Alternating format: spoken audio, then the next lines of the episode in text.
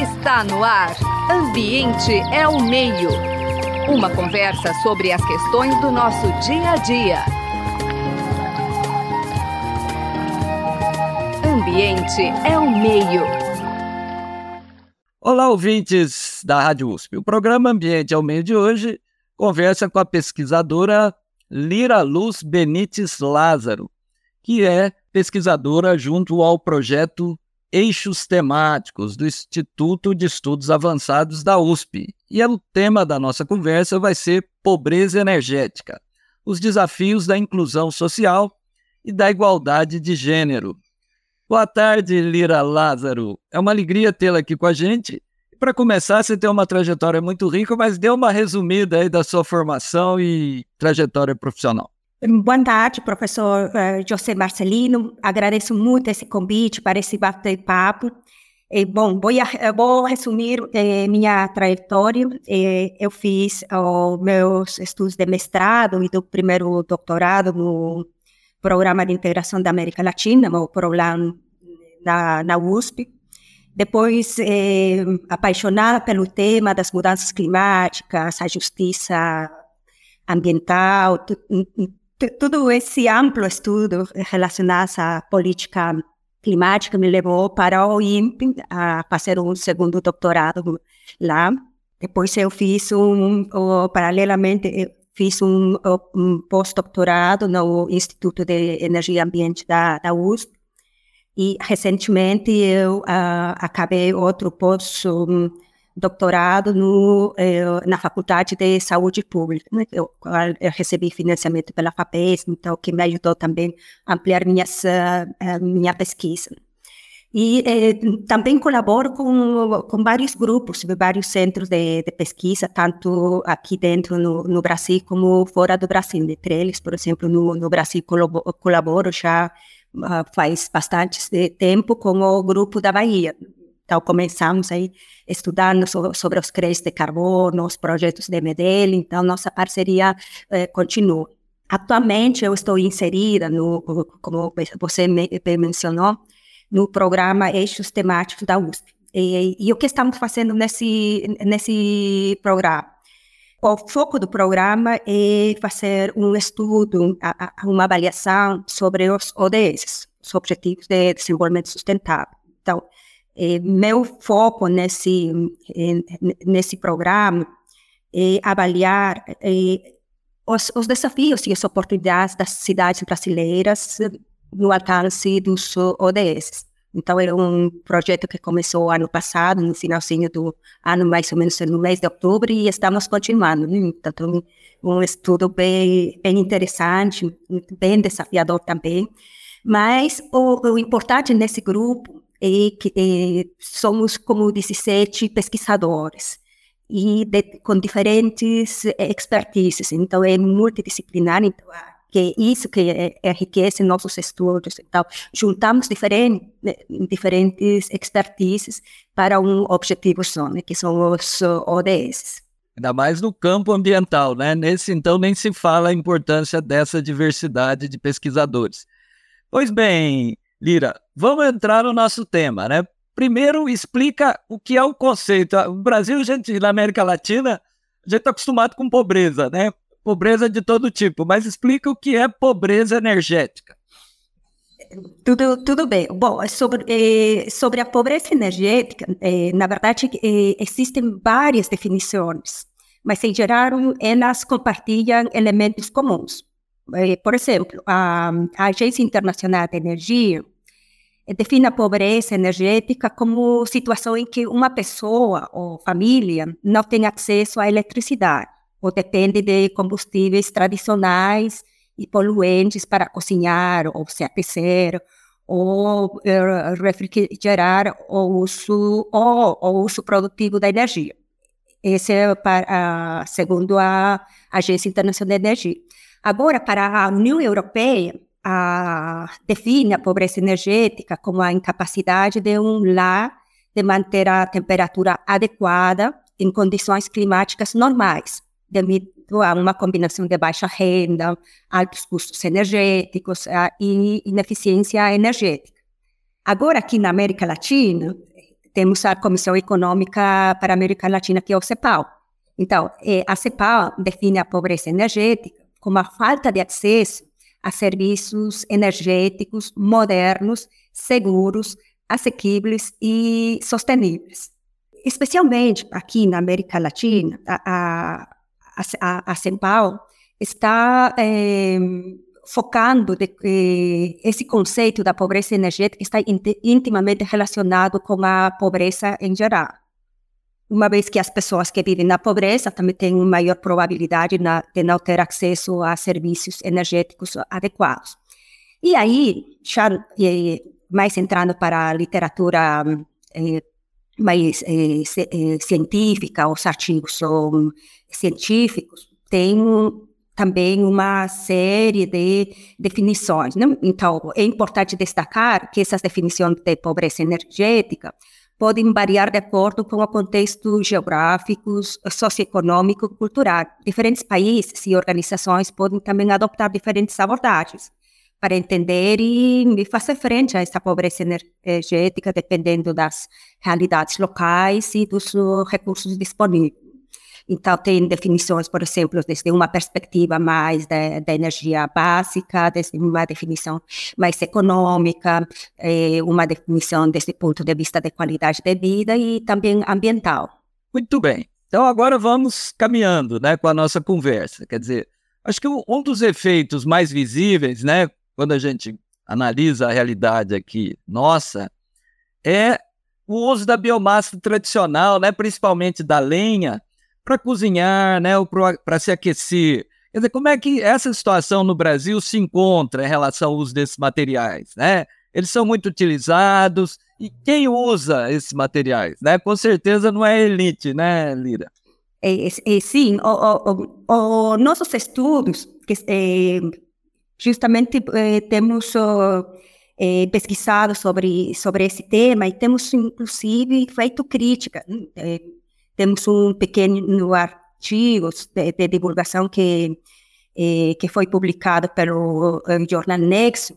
Então, aí, de alguma maneira, queremos chamar a atenção né, de, de, como tem ainda grupos vulneráveis que eh, estão utilizando essa biomassa tradicional e como, eh, nesse período da, da pandemia, com a alta dos preços tiveram pessoas que, que voltaram a usar essa biomassa tradicional. Mas quais são as consequências eh, desse uso?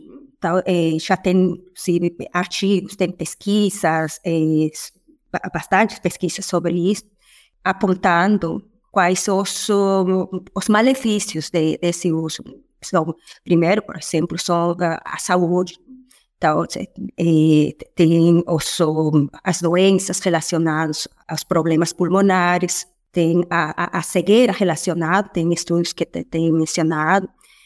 E é, também vai é, esse uso de, de lenha, como se chama comumente, também vai de encontro com as ações contra as mudanças climáticas. Por quê? Porque a, a queima de, de, dessa biomassa tradicional eh, está emitindo gases de efeito estufa. Então, tem implicações tanto ambientais como também pelo lado da, da saúde.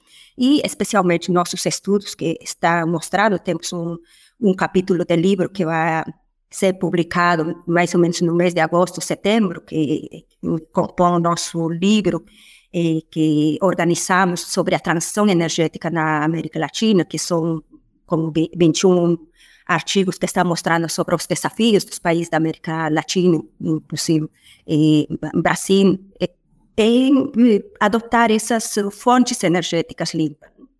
Então, são, eh, voltando para quem que usa, quem são os grupos que estão usando, são justamente os grupos mais vulneráveis. E quando se faz, eh, nos estudos que estamos fazendo, quando comparamos, por exemplo, eh, quem são esses grupos vulneráveis, está mostrando que são as populações eh, pretas e pardas, entre esses grupos vulneráveis. Um ponto interessante também é que parece que vocês fazem também uma abordagem do ponto de vista de gênero. Eu gostaria que você comentasse um pouco isso. Quer dizer, são os mais pobres, né, os pretos e pardos, e também há uma questão de gênero nesse processo, Lira? É, sim, um, uma das nossas preocupações, é, inclusive nossas críticas em, em nossos estudos, em nossos artigos que, está, que estamos submetendo, que estão sendo publicados, nós chamamos essa, a, muito essa atenção sobre de, a necessidade de adotar abordagens mais abrangentes para as políticas energéticas ou planejamento energético é, é crucial para adotar uma perspectiva mais equilibrada, que considere várias dimensões, incluindo, por exemplo, a equidade, a sustentabilidade, nesse caso, o gênero, porque no, no, Brasil se tem dado pouca importância, por exemplo, para a face feminina da, eh, da trans, tanto da transição energética, da pobreza energética, da, da justiça energética. Então, eh, as nossas políticas eh, atuais, os planejamentos eh, energéticos estão focados mais na expansão da rede.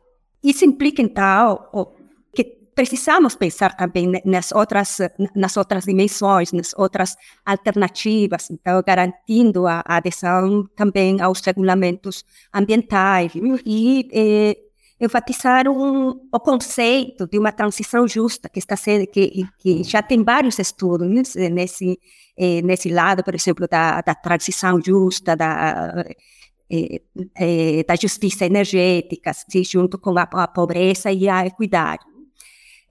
então, a, a, a, crítica justamente vem dessa noção de uma transição justa que é essencial para capturar um processo mais equitativo, mas, infelizmente, as discussões sobre as políticas energéticas geralmente se limitam a considerações mais econômicas e das uh, engenharias. Né? É, então, essa abordagem negligencia as preocupações mais amplas de justiça social associadas também aos riscos climáticos e energéticos. E, e, já tem pesquisa sobre, sobre isso, como que os mais vulneráveis vão ser os que mais vão sofrer e estão sofrendo, sofrendo esses riscos climáticos. E por isso que também tem uma, um é, estudo sobre a justiça climática. É, exato. Eu acho que esse ponto, quer dizer, particularmente, né, eu como observador de fora, quer dizer, a gente sabe que essa questão do uso da lenha, né, para cocção, Quer dizer, é uma coisa que explodiu, nós vamos depois trazer algumas estatísticas até para você comentar. E a gente sabe no Brasil, quer dizer, a presença feminina na chefia dos lares, né, no duplo trabalho. Então, quer dizer, essa questão ela bate diretamente nas mulheres, né? Quer dizer, eu acho que é algo que é muito evidente no Brasil, né? É, sim, é, é, exatamente. E, e, por outro lado, também, é, quando se faz, por exemplo, um, uma análise mais dos, dos discursos, das, das narrativas, e quando se analisa por, esse, por, por, por, esse lado, quando já se dá essa, essa abordagem, e, e quando se analisa, por exemplo, os documentos do, do governo, é, há uma narrativa predominante que, que, que tem no, no Brasil, que predomina é, aqui no Brasil, é que eh, o Brasil eh, já alcançou quase, ou tem o 100% do, do acesso à eletricidade. Então, eh, quando se fala da universalização do acesso à energia elétrica. Então, é, é, esse que significa? Se, se já temos 100% de, de acesso, na verdade é um arredondamento de 99,8%, segundo os dados oficiais do IBGE. E o que significa? Que os 0,2% dos domicílios brasileiros, que seria no redor de 150 mil, ainda não têm acesso à energia elétrica. Então, eh, essas narrativas predominantes praticamente estão tampando eh, ainda aqueles, aqueles que sofrem com a, com a pobreza energética. Mais um detalhe, né, Lira? Quer dizer, não basta você ter o poste de luz na sua casa você não tem condições de pagar, né? Quer dizer, então, é, esse é um problema, é igual o gás também, né? E vamos falar um pouquinho, porque eu acho que a, o, a explosão, né? O que chamou a atenção mesmo foi a política, né? Que agora parece que está sendo revertida da Petrobras, né? De parear com o petróleo, preço com dólar internacional, também o gás de cozinha, de cozinha que historicamente era subsidiado, também eu estava lendo, quer dizer, parece que abril de 2022 foi o maior valor, né, quase que 10% do salário mínimo para pagar um botijão de gás. Quer dizer, então, é, e, e, aí acabou gerando um grande aumento mesmo da lenha, né? Então, quer dizer, é, é, falta de uma política pública realmente, que é isso, não adianta chegar o caminhão de gás passar na rua, não adianta a eletricidade estar tá na porta, né? Se não existem políticas, seja de renda, né? Ou seja, de é, políticas, digamos, mais focadas né, nas questões específicas energéticas. Né? É, é, sim, justamente temos, é, temos discutido essa preocupação. Né? É, qual a preocupação do, do governo? Tudo bem, é com a conexão com a rede. Então, no, no artigo que eu mencionei no, no Nexo Jornal, justamente nós consideramos essa preocupação tudo bem, o governo, as empresas estão preocupados com a distribuição, com a, com a rede, mas será que a preocupação só deve ir com a instalação dos postes e, e não também é, com, com a renda é, das pessoas, porque se também acho que temos que nos preocupar, o governo tem que se preocupar também com, o, o, com a renda. Né? Olha só, os, o, os dados em 2021, eh, segundo os critérios do Banco Mundial, mais de, mais de 62 milhões de pessoas, que representam mais de 29% da população do Brasil, estavam na pobreza. Entre elas, olha só, mais de 17 milhões, ou seja, 4, não, 8,4% da população eram extremamente pobres. Então, o que significa que o, o que está mostrando esses esses dados? Que eh, temos eh, pobreza por um lado e por outro lado estamos falando uh, da pobreza energética. E nosso do ponto de vista do, do que pode ser feito, quer dizer, a gente já teve a política do Vale Gás, mas que são coisas às vezes muito focalizadas, quer dizer, o, vocês estão pensando também, quer dizer, eu tenho certeza que deve haver um conjunto aí de propostas políticas de intervenção, né, nesse sentido, para reduzir essa pobreza, né, Lira? Sim, sim. É, até o, o, o, Brasil é um, um exemplo tá? que, que se, sempre se menciona. Eu mesma estive a dez dias passei no Newcastle num, num evento sobre, numa, na verdade era uma uma escola sobre eh, a transição uh, justa. Então, eh, eu mostrei, falei os, os programas que o Brasil tem, por exemplo, um dos programas é Luz para Todos, que bem conhecido mundialmente esse programa e como deu uh, permitiu que muito, muitas famílias, muitas pessoas tenham acesso à energia. Outro programa muito importante é a tarifa social. Olha só, e a tarifa, esse programa da tarifa social já foi lançado no 2000, 2002 durante o governo do Fernando Henrique Cardoso. É, então, é, são, são programas que, que já existem e acho que o que está precisando é chegar a eles, procurar os mais vulneráveis. Por isso que, na minha fala anterior, eu falei que não adianta somente olhar com os olhos econômicos, dar soluções mais tecnocráticas, mais pessoal mais focado na, na extensão da rede. Acho que também precisa um, um trabalho em conjunto, juntando várias expertises, tanto, por exemplo, da pessoas das engenharias como das uh, ciências sociais e assim entender também onde estão esses grupos sociais, quais são esses grupos sociais, fazer possivelmente trabalhos, por exemplo, etnográficos para identificar onde estão essas pessoas. Se, se já temos programas, perfeito, eh, programas tão valiosos como como eu mencionei, por exemplo, a tarifa social, os para todos, vale gás, você mencionou, então vamos ampliar isso. Né? Então, o, o, Brasil tem potencial para, para isso, e, inclusive, enquanto a, nos estudos da transição energética, vemos que tem mais de 80% da sua eletricidade vem das fontes das renováveis. Até porque, o que eu sempre comento, quer dizer, você coloca um milhão de reais nas famílias pobres, isso vira consumo e vira arrecadação para o Estado. Você coloca um milhão de, de reais das famílias ricas, elas vão gastar esse dinheiro no exterior, né? Então, quer dizer, o investimento social, ele tem um retorno não só da qualidade de vida, mas para o próprio Estado fortalecer suas políticas. Mas...